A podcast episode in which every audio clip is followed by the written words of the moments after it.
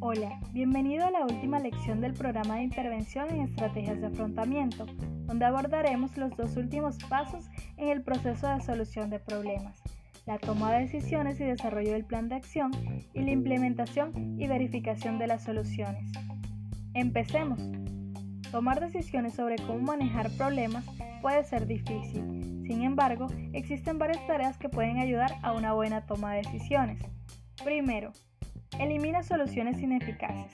Las soluciones ineficaces son aquellas que pueden tener consecuencias negativas graves que hacen que la solución no sea útil y además que no sea posible llevarla a cabo.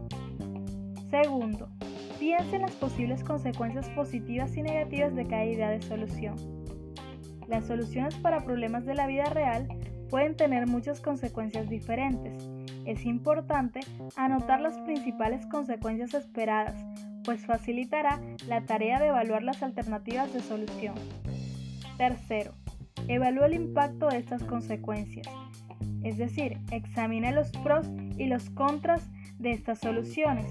Asegúrate de considerar a las consecuencias personales, que son aquellos efectos en uno mismo, así como las consecuencias sociales, que es el impacto en los demás y las consecuencias de cada solución para conocer aquellas soluciones potencialmente efectivas. Al evaluar las diferentes opciones de solución, es fundamental usar una escala de evaluación que pueda responder primero si esa solución resolverá el problema, segundo si realmente puedes llevarla a cabo, tercero cuáles son los efectos generales tanto a corto como a largo plazo en ti Cuarto, cuáles son los efectos generales en los demás, tanto a corto como a largo plazo. La idea es elegir aquellas alternativas que tengan las mejores calificaciones para desarrollar un plan de acción.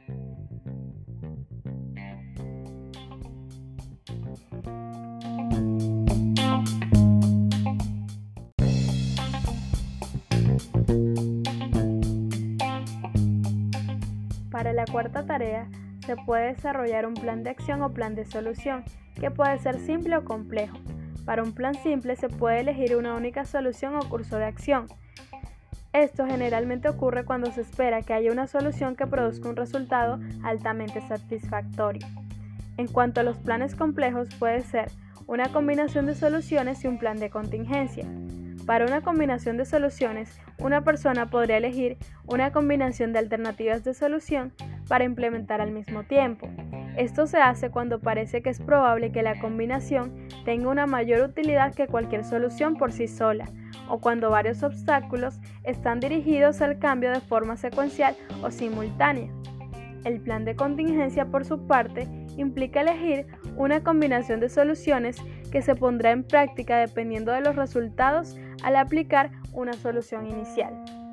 Una vez que se ha preparado el plan de solución, el paso final antes de la implementación de la solución es completar los detalles del cómo, cuándo y dónde se implementará exactamente el plan.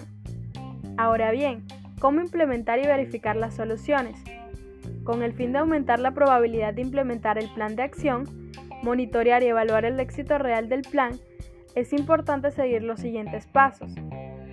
Primero, motívate para llevar a cabo la solución. Piensa en los pros y los contras de no hacer nada, frente al posible beneficio de resolver el problema. Visualiza cómo te sentirías si persiste el problema o si por el contrario el problema se resuelve. Segundo, implementa el plan de acción y observa los resultados obtenidos. Tercero, recompénsate por tus esfuerzos, especialmente si se resuelve el problema. Y finalmente, Vuelve a las actividades anteriores si el problema no se resuelve con éxito. Eso es todo por el podcast. En caso de que tengas dudas, puedes volver a escucharlo. Hasta pronto.